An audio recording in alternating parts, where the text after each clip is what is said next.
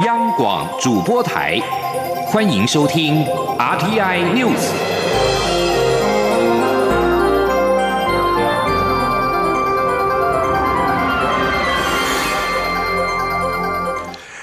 各位好，欢迎收听这节央广主播台提供给您的 RTI News，我是陈子华。中央流行疫情指挥中心在今天宣布，国内新增十例的 COVID-19 武汉肺炎的确诊病例，台湾总确诊人数来到了三百七十三例。而名单当中唯一一起的本土病例引起了关注，因为是国内首起公立幼儿园学童确诊的个案。指挥中心表示，相关接触者持续的掌握，该幼儿园也即刻停周两周的时间。记者肖兆平的报道。中央流行疫情指挥中心六号宣布，国内新增十例 COVID-19 武汉肺炎病例，当中有九例是境外移入，有一例是本土个案。指挥中心指挥官卫生福利部部长陈时中表示，这起本土个案是一名未满五岁的男童，生活作息就是学校跟家里。之所以发现确诊，是因为男童的阿公曾经在美国工作染病，返国后传给阿妈。现在又因为同住在一起，传给这名小朋友，但所幸小朋友的爸爸妈妈跟弟弟检验结果都是阴性。陈时中说：“三四三检验为阳性，啊，经卫生单位接触裁剪，那今日确诊。那目前哈这一体家庭的群聚，哈的三四三三五六到三六五，好，目前我们共掌握了一百七十五位的接触者，好，那有将近四十位哈是。”呃，在居家隔离。那整体大概啊，那个幼儿园哈也先就停课两周。这起个案之所以备受瞩目，是因为也是国内第一个公立小学附设幼儿园的确诊案例。指挥中心发言人庄仁祥表示，考量接触者需居家隔离，因此幼儿园四个班级也全面停课两周。不过国小部分经防疫医师跟相关人员评估后，认为可以正常上课。他说，根据。调查结果目前就是针对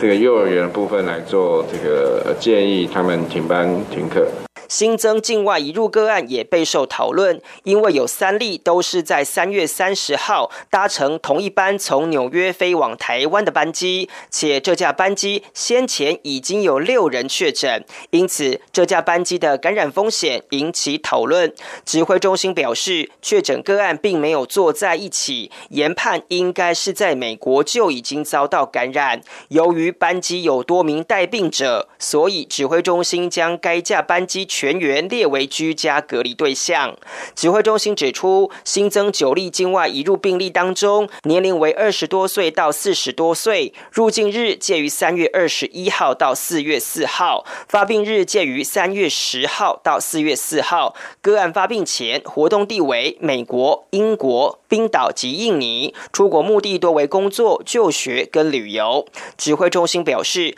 国内目前有三百七十三个确诊案例，其中分别有三百二十一例境外移入，以及五十二例本土病例。确诊个案中有五人死亡，五十七人解除隔离，其余持续住院治疗中。中央广播电台记者肖兆平采访报道。而最近其腹泻成为了感染武汉肺炎患者常见的临床的反应。对此，中央流行疫情指挥中心专家小组召集人张尚传有呼吁，勿需过度的担心。他强调，如果有相关的旅游史或者是接触史，才需要担心。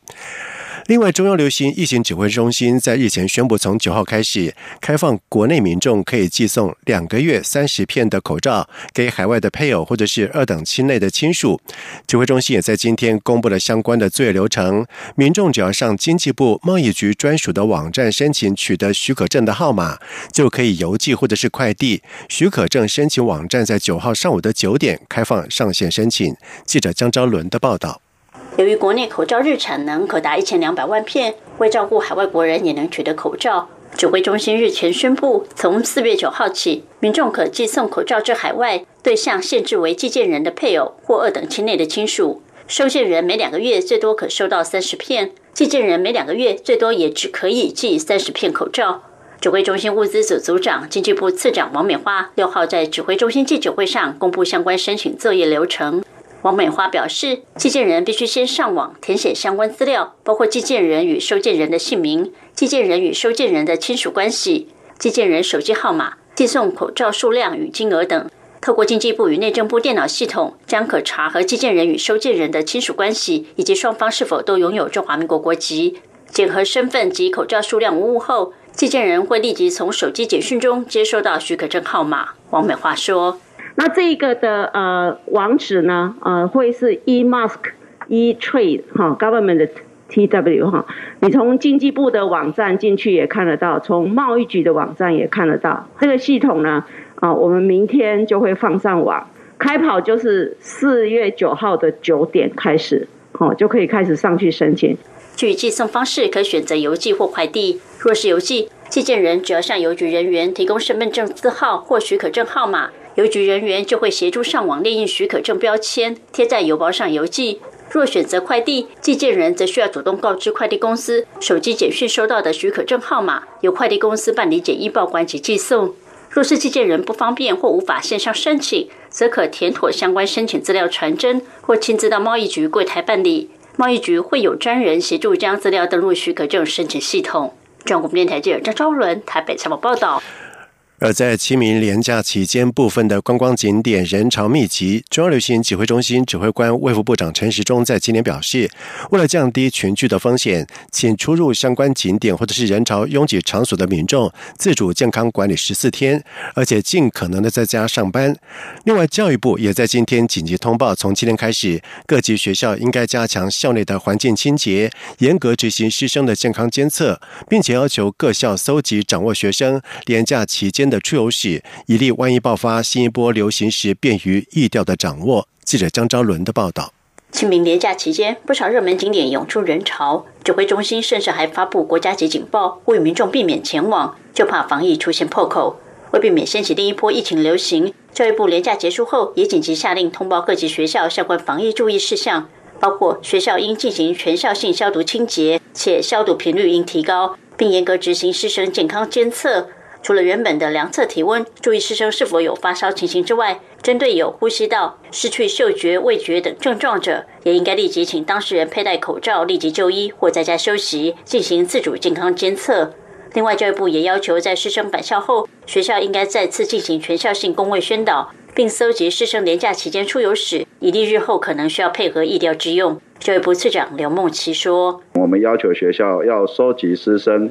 于年假期间旅游聚会与其他集会活动等轨迹与健康记录，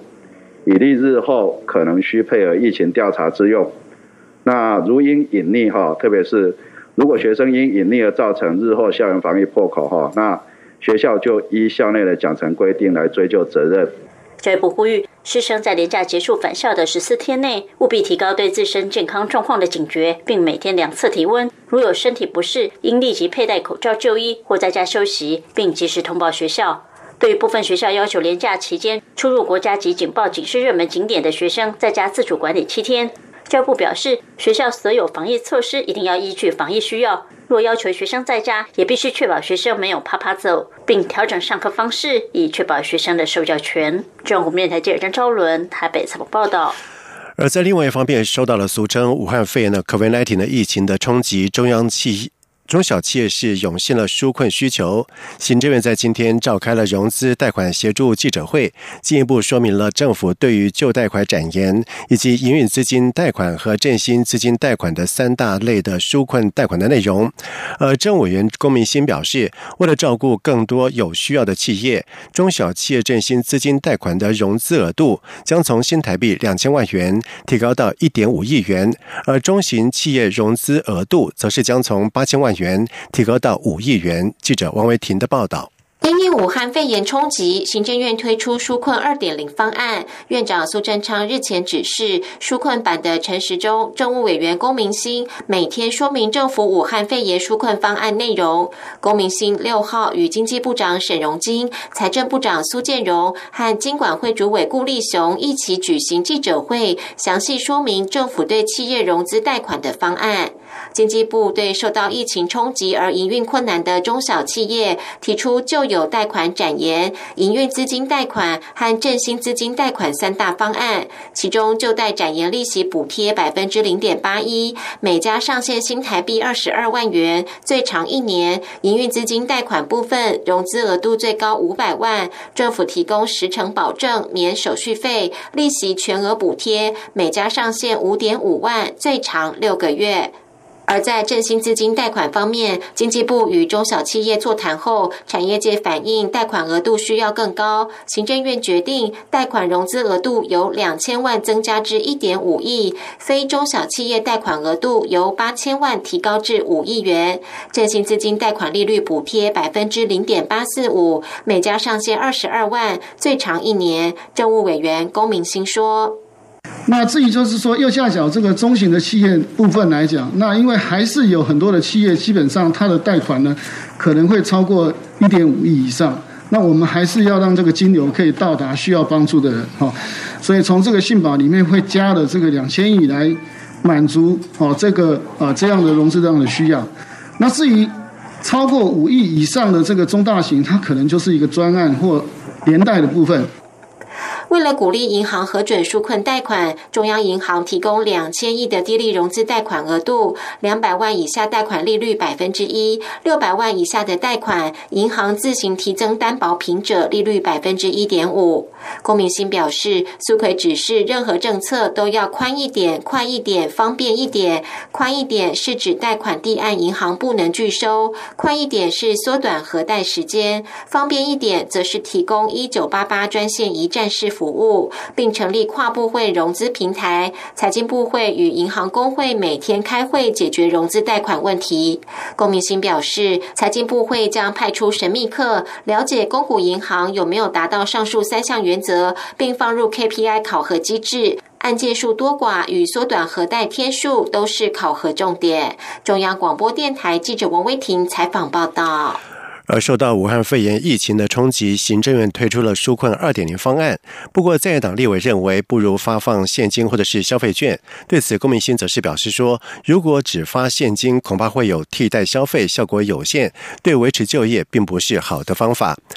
另外，为了因应武汉肺炎持续的扩大，日本首相安倍晋三在今天表示，快则在明天将会发布紧急事态宣言，对象是东京、千叶等七都府县，包括了东京、大阪以及福冈等都会区为期一个月的时间。同时，安倍也表示说，政府的专家委员会建议发布紧急事态宣言。他强调，是为了守护医疗体制才发布的。即使发布紧急事态宣言，也不会像外国那样的封城、超市、交通工具等仍然会运作。而疫情重挫了日本的经济，安倍表示将会实施金额大约一百零八兆日元，大约折合新台币三十兆元的紧急经济对策，金额相当于国内生产。毛额的 GDP 百分之二十。另外，因应武汉肺炎疫情在东京逐渐的扩大，驻日美军司令部东京横田基地在今天发出了公共卫生上的紧急事态宣言，表示这是为了守护驻留在美军成员以及军舰等的健康。而驻日美军司令官有权发布实施日期到五月五号。同时，公卫紧急事态宣言的对象是包括了横田基地以及神奈川县的。横须贺基地以及后木基地等等。另外，英国首相强生因为确诊武汉肺炎，在五号的时候是住进到医院治疗。英国住房大臣詹里克在今天表示说，强生的复原情况很好。渴望在不久就能够返回唐宁街十号的首相府的办公，而强生是在十天之前确诊武汉肺炎，但是在隔离七天之后，他的症状仍然没有消失，并且是持续的发烧，在五号晚上的时候住进到医院治疗。而对于强生传出被送到医院治疗之后，美国总统川普也表示说，他希望并且确信强生会从武汉肺炎当中康复。强生在日前确诊感染武汉肺炎病毒，出。现了发烧症状，并且在家里面展开自主隔离。但是首相发言人在五号的时候表示，为了预防起见，强生已经被送往医院接受检查。以上新闻由陈子华编辑播报，这里是中央广播电台台湾之音。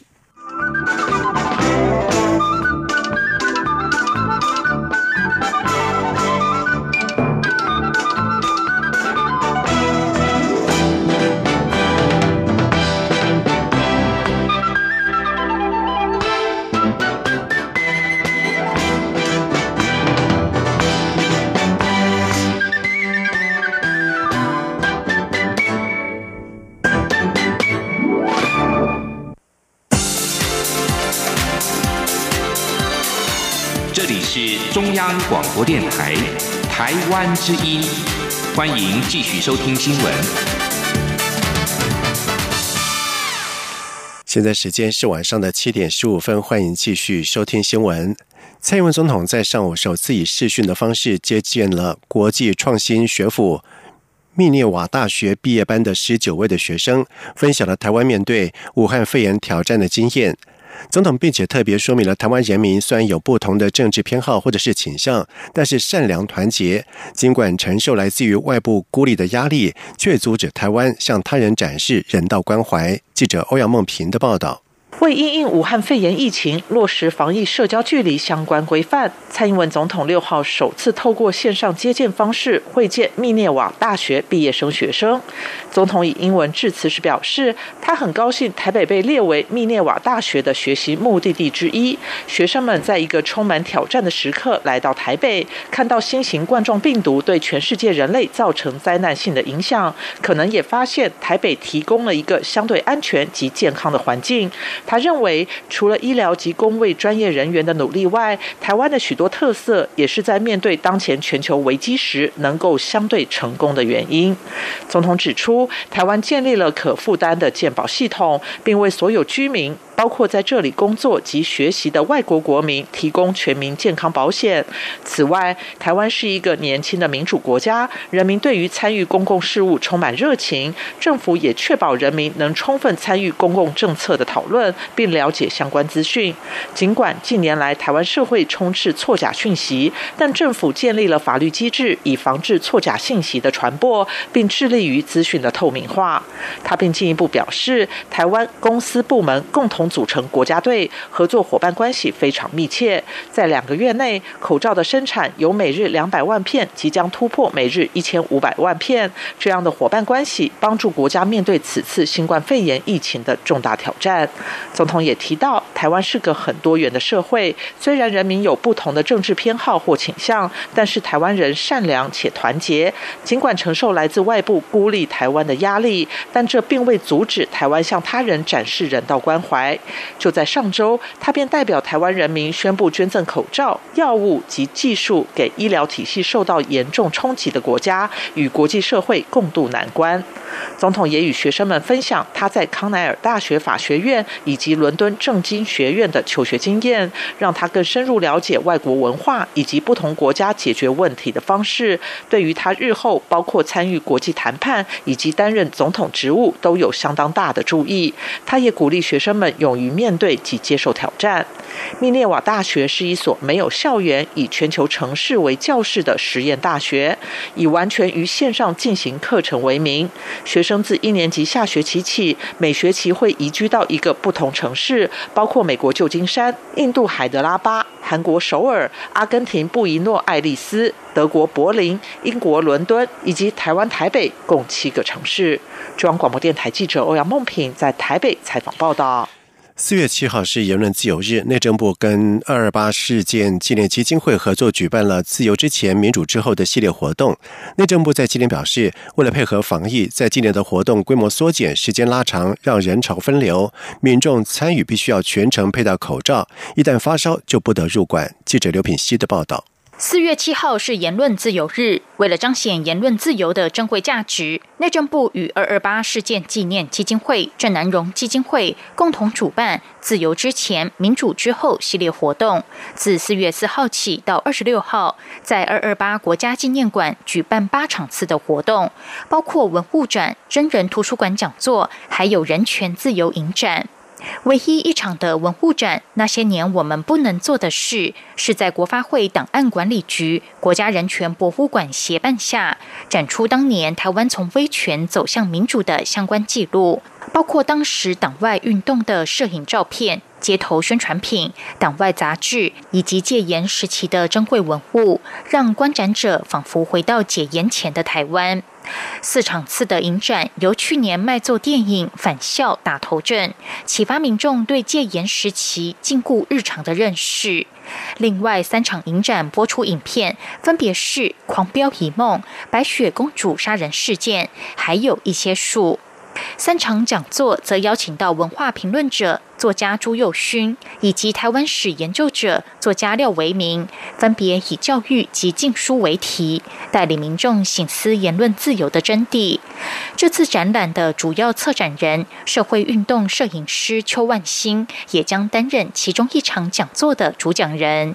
内政部民政司副司长郑英宏六号受访时表示，为了因应武汉肺炎疫情，今年活动缩小规模，并拉长举办时间，让人潮能够分流，以避免群聚感染的风险。他说：“那么因应疫情的这个防疫的一个需要。”那活动将采取缩减规模、然后分流的方式来做应应。呃，原定开幕活动有一天缩减为半天，参加人数也缩减一百人，减到五十人。那有关展览的期间，我们也把它延长。那也希望参加的人呃都要量体温，然后戴口罩。主办单位表示。参加活动者入馆都需要全程佩戴口罩，并配合馆方人员量测体温，以酒精消毒手部。各项室内外活动谢绝发烧访客参加。参加者必须记录个人资料，以利后续必要时做疫调追踪。央广记者刘聘熙在台北的采访报道。而俗称武汉肺炎的 COVID-19 的疫情是重创了美国。由于美国又是台湾主要进口包括大豆、玉米跟小麦等谷物的来源国，如果到时候没办法进口的话，农委会已经备好了应应方案。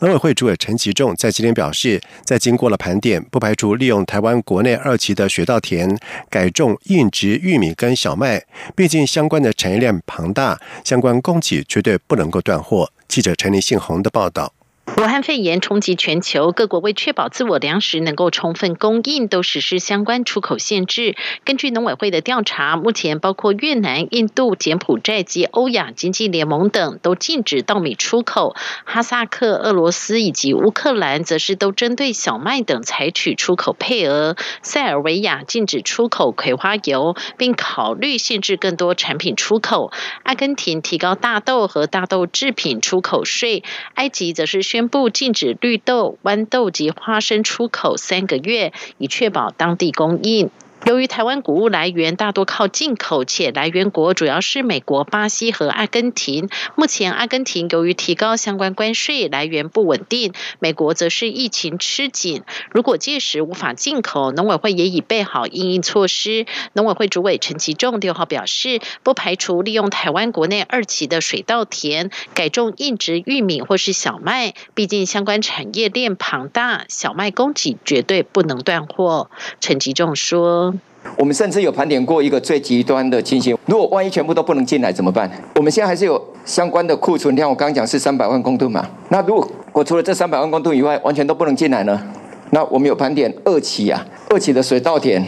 是不是就改种像我们的硬质玉米或者是小麦？那面积要多少？种子要多少？这个部分呢，我们有相关的盘点。陈吉仲也表示，未来六个月大豆、玉米和小麦的安全库存水位可以达到三百万公吨。至于四月也已经加码采购，虽然后续可能会导致国内谷物价格下跌，但是相关成本政府会负责，毕竟粮食安全成本也是要付出代价。除了黄小玉等谷物，农委会也盘点台湾国内稻米目前还有九十万公吨公粮库存，为法定安全库存量三倍。未来六个月稻米可以再生产一百二十万公吨，蔬菜水果供应量分别可以达到一百四十四万公吨、一百五十五万公吨，高于安全水准。畜产及水产品供应也相当足够，足以维持国内民众日常所需。中央广播电台记者陈林信宏报道。而另外，为了因应武汉肺炎造成了农业的冲击，农委会除了原先已经编列的特别预算，并且动支相关基金共新台币五十三亿元，启动各项的纾困振兴措施之外，在今天再宣布另外追加特别预算二十亿元，提出新一波的纾困方案，将运用于扩大融资贷款的规模。补贴监困经营者的员工薪资以及营运支出，提高行销补助等等，加码提供受冲击产业的所需要的协助。两名欧洲联盟执行委员会委员在今天敦促德国同意欧盟发行共同债券，以对抗俗称武汉肺炎的危机。不过，北方的富裕国家仍然是不愿意支持所谓的冠状债券。保守派担心这项提议意味着所有主权债务最终将需由各国来分摊。其纳税人将必须要承担南方的挥霍的行为。欧元区十九个国家的财政部长将在七号的时候会面，再次寻求解决僵局的方法。欧盟执委会主委主席范德莱恩承诺将制定马歇尔计划对抗疫情带来的危险，而该计划预计将通过欧盟现有的联合预算为其成员国提供资金。该联合预算的下一个七年期限为二零二一年到二零二七年。另外，联合国秘书长古特瑞斯也呼吁世界各国政府在因应武汉肺炎期间，必须要把保护妇女列为抗疫行动的一部分。COVID-19 疫情是肆虐全球，许多国家陆续祭出了锁国、封城以及禁足等措施，但在此同时，却导致了家暴受害者面临更高的安全风险。接下来进行今天的前进新南向。前进新南向。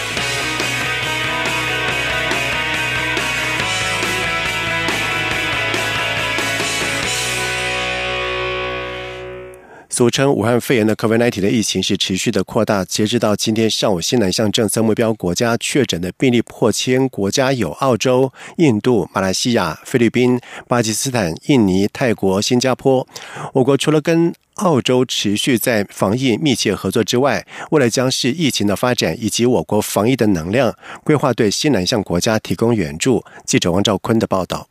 政府日前启动第一波国际人道援助行动。捐赠口罩等防疫物资给美国、欧盟及疫情较严重欧洲国家、邦交国，后续行有余力，不排除扩大援助对象。外交部发言人欧江安说：“未来我国会持续评估疫情的发展，以及我国自身的防疫的能量，来规划接下来的援助，包括对西南向国家。西南向政策目标国家目前确诊病例最多的是澳洲。”台湾与澳洲已展开防疫合作，相互采购防疫物资原料，确保两国民众防疫需求，共同携手对抗疫情蔓延。印度是目前确诊数次多的新南向国家。印度在三月下旬就停止所有国内外航线客机起降以及铁公路交通，所以才有前阵子从印度接返国人的行动。外交部表示，未来若有旅印国人需要离境，驻印度代表处会持续协调印度外交部等单位，提供国人自印度各地前往新德里机场的通行证明，并在机场提供协助。其他新南向国家超过千例确诊的国家，依序包括马来西亚、菲律宾、巴基斯坦、印尼、泰国、新加坡。其中，马来西亚、菲律宾、泰国、新加坡都已禁止外国旅客入境。印尼则是暂停对所有外籍旅客的免签证与落地签证待遇。想入境或转机印尼的外籍人士，必须先向印尼驻当地使领馆申请签证。台湾能帮忙且正在帮忙，未来包括新南向国家在内的人道援助行动，外交部将持续与相关部会密切联系，妥善继续规划相关援助及合作方案。中央广播电台记者王兆坤台北采访报道。外贸协会在今天表示，台湾防疫受到了瞩目。与此同时，透过全球外管的努力，让台湾的精品在国际重要媒体获得了大量的曝光，宣传台湾的优质产品，协助厂商争取商机。根据贸协的统计，在过去六个礼拜内，密集不间断的国际报道，台湾精品获得国内外媒体总露出的中英文相关新闻共有七百九十五篇，触及有八亿九百九十四万人。而由于疫情严峻，防疫器材已经。成为了国际买主的采购的标的。有日本买主看到了相关的报道之后，立刻透过福冈台贸中心表达采购俄温枪的意愿。贸协表示，在四月开始开放出口之后，将会安排业者洽谈。同时，根据贸协统计的资料指出，有马来西亚媒体以台湾的医疗保健行业进行了专题的报道，对台湾在智慧医疗产业上面的实力以及发展多所琢磨，也引起当地医疗相关业者的询问。以上新闻由陈子华编辑播报，这里是中央广播电台台湾之音。